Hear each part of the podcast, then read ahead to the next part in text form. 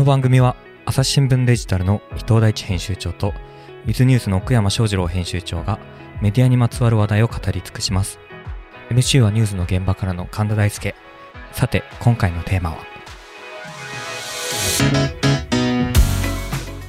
だからなんか例えばフランスなんかだと、パックスっていう形の事実婚形式があって、まあ、事実婚ではないんだけど、パックスって、パックスがあって事実婚があるんだけど、要は普通の結婚って、やっぱ手続きがすごい面倒くさいわけですよ、うん、書類とかいっぱい揃えなきゃいけないんですよね、日本のね、ちなみに結婚手続きってめちゃくちゃ簡単ですよ、あれ。フランスとかだとなんか5、6書類ぐらいを集めなきゃいけないんですけど、うん、であとしかもね、市役所であげるんですよ、結婚式って、で市長が立ち会うんですよね。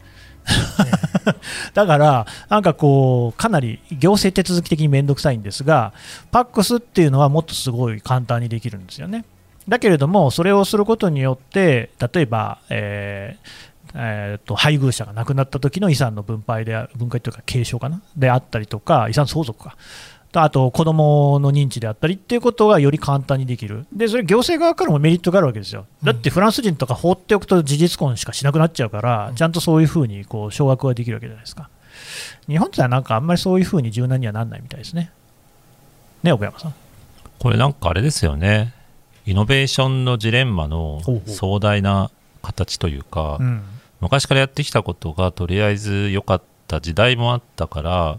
今もそれを続けようと思ってしまうけど、うん、実際はそれをちょっと壊す勇気がないと次にいけない、うんうん、なるほどね。で多少まあ損というかこういろいろごたごたがあるかもしれないけれどもそれを誰かが引き受けなきゃいけないのを先送りするとだんだんその荷物が増えてくるみたいな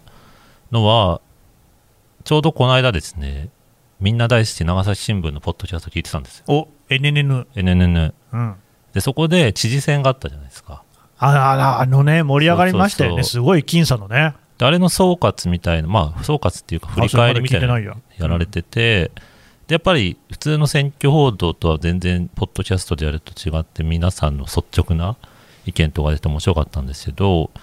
こう、通った方が、まあ、すごい若い人で。そうそう。えーと、自民と維新でしたっけ？そうなんか保守分裂みたいな形でこうもう一方が国民とか立憲とかい、で、えっと、大石さんですかね。大石健吾さん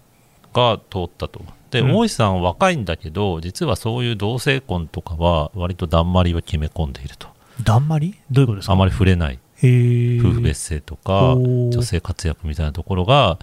全然見えてこないっていうのをこうポッドキャストのメンバーが言っていて、うん、なので若いからこそむしろそういった保守層に気を配っている現象じゃないかみたいな。でこれからまあやっぱり結構ごたごたの中で船出をするので割とそういう長老的な人たちのご機嫌も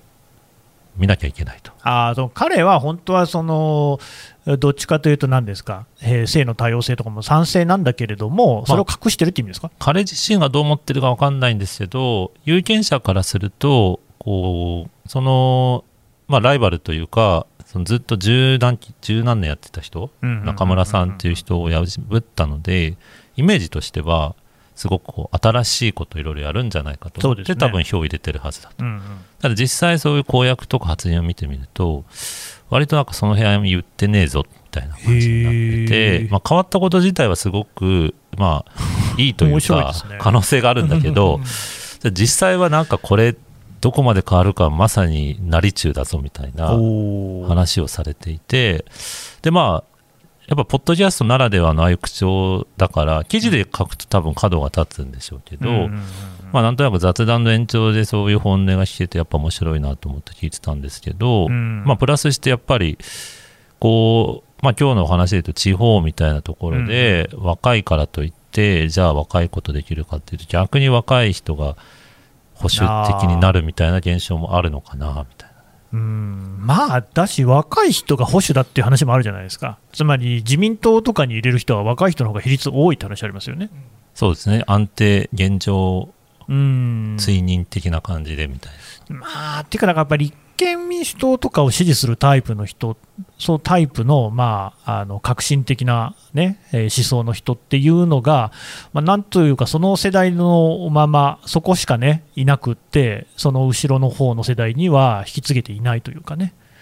うん、でもそういうそのなんか公約とかを隠す隠すっていうのかな、積極的に言わないとかっていうのはよくないじゃないですか。うんなんかまあそのポッドキャストのメンバーがそこに絞ってちょっとフォーカスして調べてみたら、ね、実はあんまり言ってないぞと。でも入れた側は割とそこを期待してんじゃねえかみたいな。お若い人だから、ね、若いからああどうなんだろうなどう思います伊藤さんそれ。うんまあこの話は全然元なしか分かんないから。分かんないからね。うんあれだけど、ね、こうやっぱりあのメディアの場合ってこういうテーマがあって、そこに対してどうなのって切りこう切り取り切り取りっていうか切り口を設けてやるじゃないですか。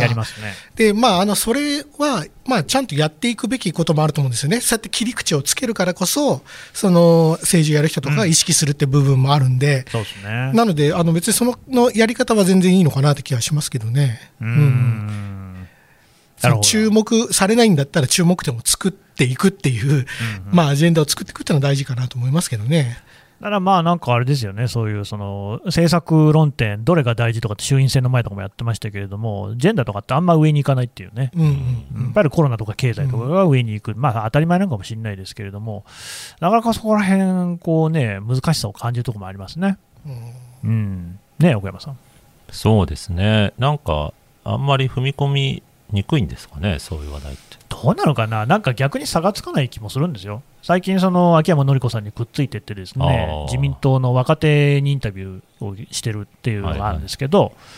大体ね、やっぱりね、夫婦別姓とかに対して、もうゴリゴリ反対だなんていう人はあんまりいない、まあ、いても朝日新聞のインタビューを受けてくれないのかもしれないけど、あのそこら辺は秋山さんにね、お任せしてるんで、僕は知りませんが、うん、でもね、自民党内でも本当、あんまりいないんですよね、夫婦別姓に反対してる人ってね、その安倍さんの一派ぐらいしかいないの。で、あと、例えば原発に関しても、うん、まあ、有名なのはね、河野太郎さんとか、小泉進次郎さんとかそうだけど、まあ、脱原発みたいな人もなんか普通に自民党若手多いんですよね。うん、差はないのかもしれないですよね。じゃあなんかこう、あえて言うか言わないかみたいな。まあそういうことですね。だからそれを言うことによって、どれだけ票につながるかっていうのを計算したらどうなるのかっていうことかな。すると、まあやっぱり立憲なんかが難しいのは、あえて言わないと違いが出せないけど、うん、あえて言っちゃうと広がんない。広がんない。から今こんなことになってるかもしれない。大変だ、うん、大変だで終わっちゃう。まあ大変。別姓とかねもうちょっとなんかアピってもいい気がしますけどね。うん。まあみんな持ってるけど言わないのが自民党だとするなら、うん、あれほどなんかいろいろ象徴してるものはないですけどね。うん。それを旗色にすることで、まあ、他はちょっとあれだけど今回だけは立憲入れるかみたいな人出てきそうな気もしますけどね。まあでも、この間の衆院選でもアピってたとは思うんですけどね、もう一つ票につながってない気がしますよ。そんなにあれもじゃあ、当事者間での盛り上がりになっちゃうんですかね。うん。どうですか、伊藤さん、なんか意見ありますか？うんまあ、結局、何が正しいかっていうよりかは、多分政治家政治家とか政治のプロセスの中だと、うん、まあ、何を実現するかってことのがよっぽど大事なので、まあ、僕は別になんていうのか、アピールしてくれなくても、実現してくれればいいですけどね。うん、アピールしないと実現もないっていうことかもしれないですよ。うん、いや、でも有権者の側から見たときにも、やっぱりなんかさっきのね、決めてほしいっていう話じゃないけれども、あんまりこの自分の側でじゃあ夫婦別姓をどうするかとか、まあ、夫婦別姓じゃなくても何でもいいんですけど、その政策に関してもね、なんかこういうこう、まあ、お任せしますわみたいな空気も結構強いような気がしますけどね、対コロナとかでもね。うん確かにね、うん、ちょっとその辺難しいですよね、関心持ってる人がそのまま発信者になる時代なんで、うんうん、その声がどこまで大きいかみたいなのは、まあ、ソーシャルリスニングとかでも常に気をつけなきゃいけないところですけど、うんうんうん、話題になってるってこの話題になってる定義って何なんだみたいなところもあるので、はいはい、そうですよね。安易に取り上げると、まあ、鳥海さんとかに突っ込まれるっていう。はいはいいや、なんかすごいミスマッチがあるような気がするんですよ。つまり世の中は今圧倒的にその一人一人の個人がいろんなことを決められる世の中にはなってると思うんです。昔に比べて同調圧力も減ったと思うんですよ。なんだけれども、それをじゃあ任されたら任されたで結構しんどいなみたいなね。うん、そんな、だって、まあ、政策の一つ一つに、実はのね、原発じゃあどうしたらいいかとか、いちいち私が責任持たなきゃいけないんですかっていうね。なんかつ辛くないですか？まあ確かに。まあでも今の話もエコーチェンバーみたいな話もありましたけど、うん、まあツイッターとかでも結構7割とか8割の人は発言してないで読むんでるだけなわけじゃないですか。で、ってことは2割か3割のものしか可視化されてないんですよ、うん、そもそも意見として、うん、なので、やっぱりそれは世の中の一部だし、だけど、その7割か8割の見てるだけの人も、もっと言ったら、そもそもインターネット使ってない人も投票する、そうですね、投票して社会作っていくわけだから、まあ、その枠組み、見る枠組みを小さくしていてはいけないとは思いますけどね、単にそこって自分が出入りしている、なんていうか、お店みたいなのに過ぎないんで。なんかでもね、この間ね、どっちか決めろみたいなのを迫られることが多い気がするんですよ。うん、例えば3.115の原発そうだったし、東京オリンピックね、開催賛成か反対かと、うん、あるいはそのコロナでもワクチン打つの打たないのみたいな話とかね、うん、でそれが踏み絵っぽくなっちゃってて、そこでこうどっちかのグループに属してない人は、反対側の、ね、グループとはもう全くこうコミュニケーションもないみたいな状況になっちゃうみたいなね、なんか選ばなきゃいけないですかね。選ばなきゃいけないのって最初の話じゃないですけど自由じゃないですか。自由。ワクチン打つのも打たないのも自由。自由自由。だし投票行くのも行かないのも自由だけど、うん、じゃあそれ全部国家がデザインしてくれて強制的に、ま、何月何日に打た打たされるみたいなものがいいのかって結構難しいですよね。絶対嫌だ。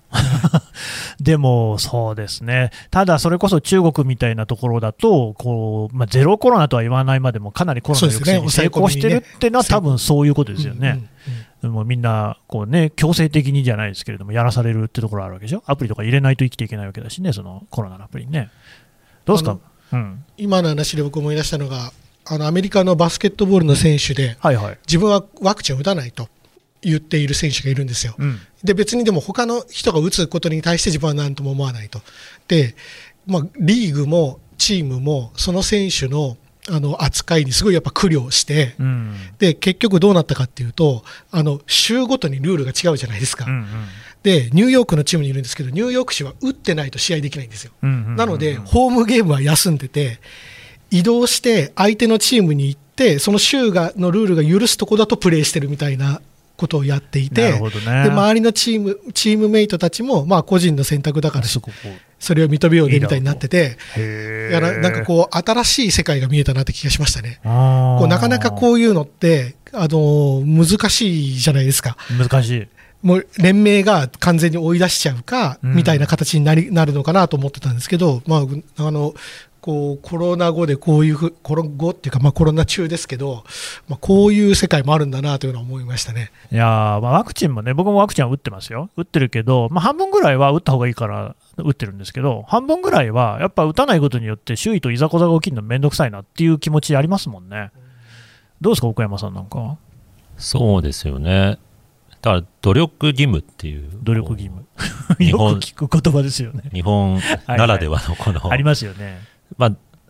飲食店とかよくやり玉やられますけど、はいはい、実践に任せつつ強くそれを進めるみたいなところで折り合いをつけてきた中でやっぱり個人に結構今任せられるものが増えてそうですよね割とかつてないそういったまあ選択というかストレスというか決定の自由みたいなのがないまぜになった状況に置かれてるのは確かですよね。うんうん、やっぱ戸惑うことはありますよね。うんそれはまあ、ネガティブ、ポジティブどっちでもなくて、ただただ戸惑うんですけど、例えばなんか、そういう飲み会に対する心理的なハードルの高さ、低さみたいなのも、うん、あまあ、マンボウ中はあれとしても、開けた、あの、わずかな期間の、こう、華やいてた時期に こう出ね、出歩く人出歩かない人はパッカリ分かれて、分かりましたね。でこれは割と職場の中でもやっぱり全然出ていかない人がいたのも事実で。あるある。で、まあ、こっちなんかはこう割とそういうのは好きなタイプだったんで、うん、まあなかなかああそういうそういう考えだったんだみたいな。そうですよね。こうなんか今の時代難しいなと思ったのはその今までのまあ、これは日本社会なのかどうなのか分かんないけどでその人が本当に何を考えているのか分からない方が平和っていうかはいはいはいはい、そうだそうだ、うん、例えば政治の話すんなとかって言うじゃない、まあ、なるべく控えてたわけじゃないですか。そうですね でっていうのがこのコロナによって割とそれがえー、隠すことができなくなってきているっていうのがあってじゃあ平和になったら飲みに行きましょうって言うけど平和っていつなんだって話じゃないですか。す、ね、マンボウ開けたらなのか、はいはいはいはい、マンボウ中でも8時まで、まあ、飲めるじゃんなのか で本当に感染者が0人にならなければ飲みに行けないのかってその人のそのなんていうかリスク感覚って正解はないじゃないですか、うん、でもでもそれがなんていうのか隠すことができなくて社会生活を営む上でじゃあこういう状況で何日出社させるんですか、会社は、みたいなのも本当に端的にそうだけど、が、まあなんか明らか、あらわになってるっていうのが、まあ今なのかなと思いますけどね。朝日新聞、朝日新聞、ポッドキャスト。ながら聞きできるポッドキャストって私の生活スタイルにちょうどいい朝日新聞のニュースレターに登録すると編集者が厳選したニュースがメールで届くよ思いがけない話題にも出会えるよね。ちょっと新しいニュースの読み方。朝日新聞。だからもあのそれこそ昭和の時代って良くも悪くも雑だったじゃないですか、うん、そういうところってこうだっていうのがなんかあったからみんなそこら辺は楽だったところが多分あって雑なことの楽さ、うんうん、今はすごくそこが丁寧になって、それはすごくいいことだと思うんですよ、それによって面倒くさいこととかね、鬱陶しいことっていうのはだいぶ減ってるんだと思うんです。なんだけれども、逆のね、えー、そのこう面倒くささみたいなのが出てきちゃってる。で、生きづらさにつながってる可能性あるかなっていうね。その訓練をちょっとまだしきれてない中でコロナが来ちゃって、なるほどね、トレーニングかもしれない。まあ、アメリカが全部すごいというわけではないですけど、そのバスケットの話とか聞くと、うん、やっぱり、まあ、党政党の支持とか宗教とかは、まあ、ちゃんと明けっぴろげに話すようなカルチャーがあったとするなら、うんね、コロナが来た時にそれを尊重しつつ自分は違うみたいなラインを、うん、まあ早めにそういうのが見え、うんうん、見えるような社会になっている、うん、日本の場合はなんかこうあいつやべえみたいな感じで、こう排除の方に働くかってなってくるとちょっとコロナには我々まだ早すぎたかもしれないみたいな。早すぎた。かもしれない。早すぎたか遅すぎて、じゃあずっと遅くてもよかったですけど。努力義務的なものでなあなあでやってきた中で、いきなりこう交わっちゃうわけじゃないですか。全然違うポリシーの人たちが。これまではなんか交わらずに、まあ、支持政党でも宗教でも、まあ、そのコミュニティの中にいれば、まあ、会社でそれは表に出さなくてもやれたのが、うん、コロナになっちゃうとそこがもうちょっと広まっちゃうので意思表示をしなきゃいけなくなっちゃって、うん、それに対してこの戸惑いに対する自分の中のなんか解決策がまだ完成されてない、うん、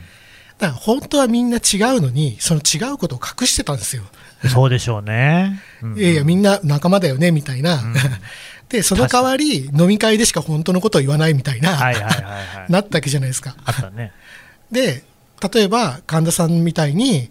えっと、普段から自分のことをはっきり言う人は変わったやつだなって言われてたわけじゃないですか、うん、あとはそうやって言ってるらしいじゃないですか、成美さんとかと私のことを。言って。言ってないですか、この間、成美さんに聞いたらそんな話悪口言って、いや、褒めてたんですけどね、うん、神田さんって変わった人だよね、そうだねって話をしたって言ってましたよ、うん、まあ、それはいいですよ、はい、褒め言葉ですよ、はい、まあ、変わった人だそうあんまりいないんですよね、そういうね、主張が激しい人はね。うんうんだからそこはだから飲み会でやるみたいなことでしょ？でもだからそうどう？僕はだその飲み会でこうね何か言うみたいな本当に嫌いなのであんまりその辺の気持ちはわからないところがあるんですけど、ね、僕も飲まないと言えないことって何なんだろうと思ってるから常日頃から。奥山さんある？うんあんまりないですね私も。ないんかい。聞くことは多いですただ。あ聞く悩みみたいなこと聞くってこと？そうですね。あああなた頼られるんだねそうやってねうんまあなんか結構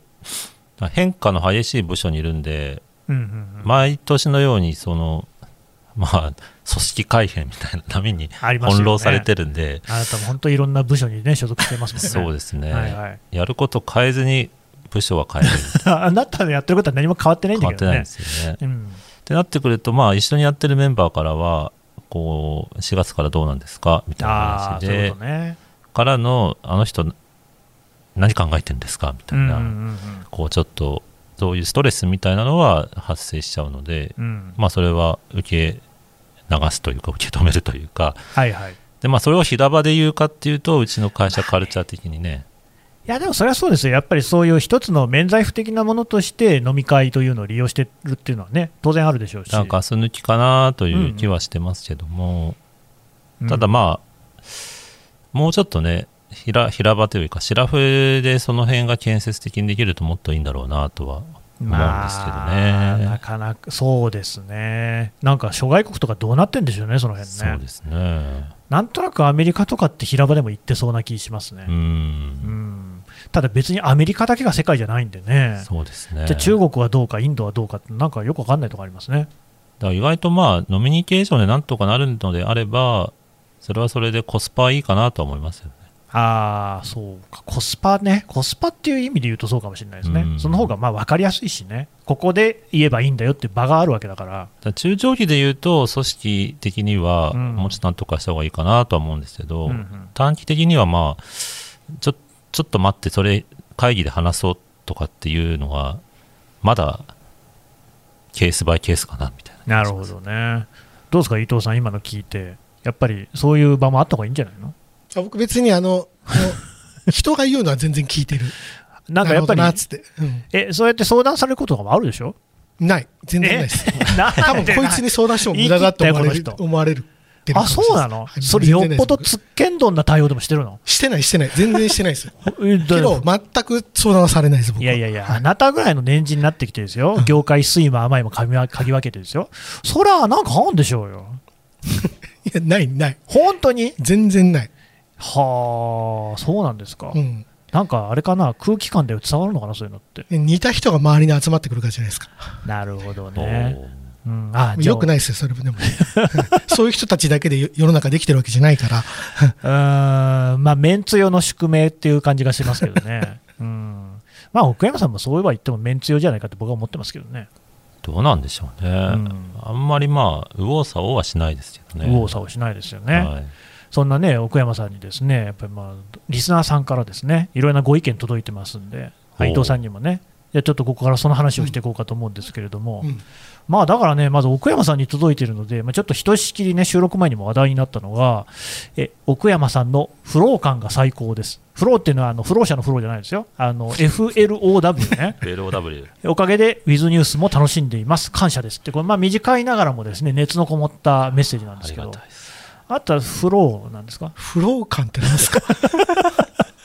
フロー感なんですかね？浮遊感的な感じですか？はいはいはいはい。なんとなく日本語に直すと。フローフローとストックっていう対比はあって、ストックっていうのは要するに貯めておくもので、フローっていうのはその場その場で消費する分流れるそう。え、それでも何か言ってるけど何も残らないってことですか？デ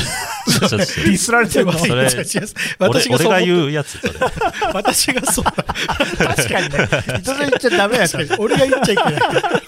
いや、でもそう、ね、俺が言うとすごいきつくなっちゃう。あ自分ではどうですか？フロー感って聞いて。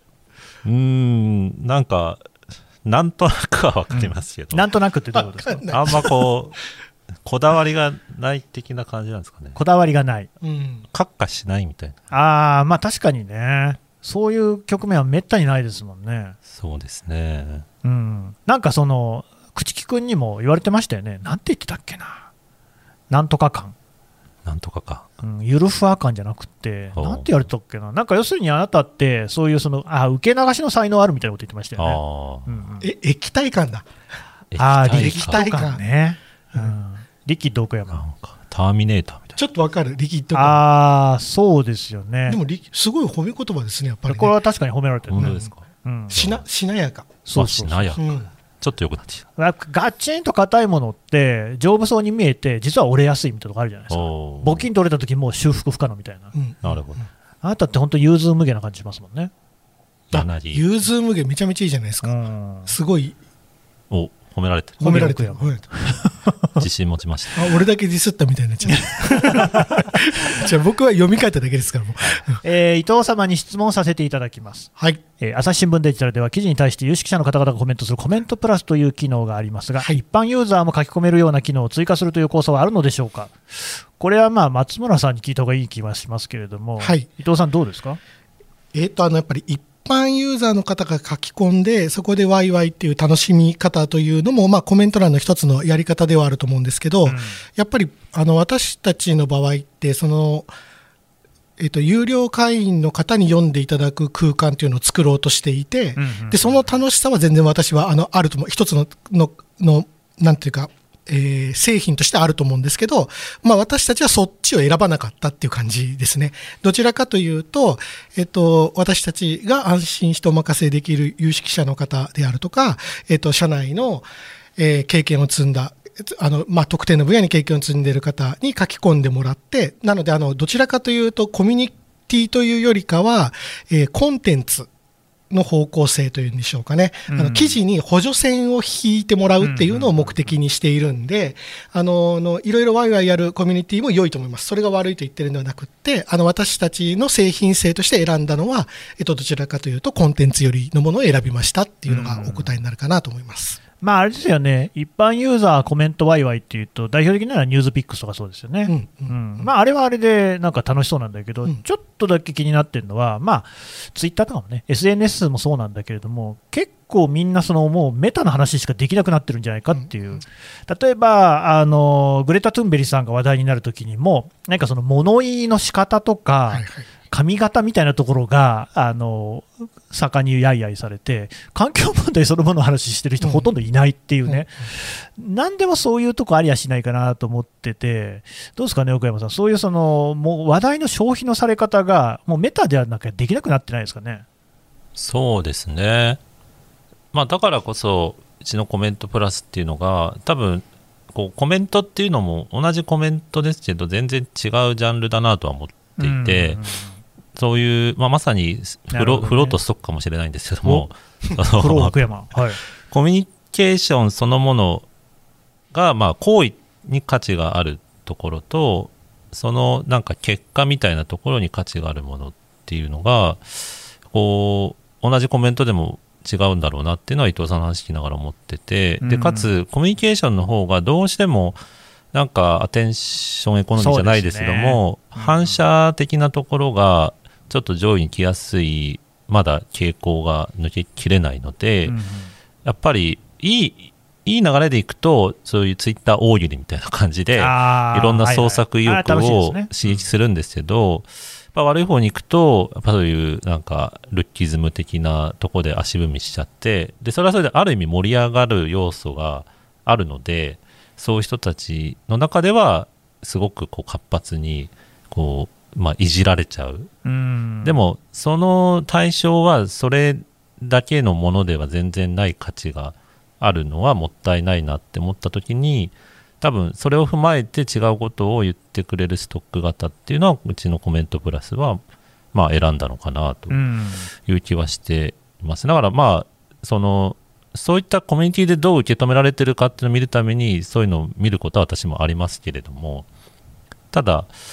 そこだけでいいのかっていうと、ちょっとこれはこれでもうちょっと改善の余地あるのかなって気がしますよね。伊藤さんもコメントってしてますよね。なので、この、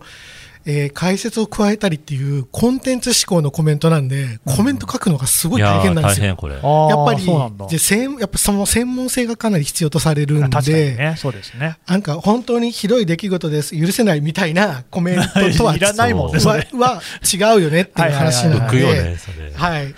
あのの、まあ、それは本当に先ほど岡山さんおっしゃったようなフローのの感情のコミュニケーションっていうのとは別なので、やっぱコメント書くのは、まあ、ある種一本の原短い原稿を書くのと同じような大変さがあるんですよね。うん、なので、まあ、本当にこう同じコメントって言っても全く製品として違うのかなというのが本当ありますね。話はまだまだ続きますが続きはまた次回。この番組へのご意見、ご感想も募集しております。概要欄のフォームから、どしどしお送りください。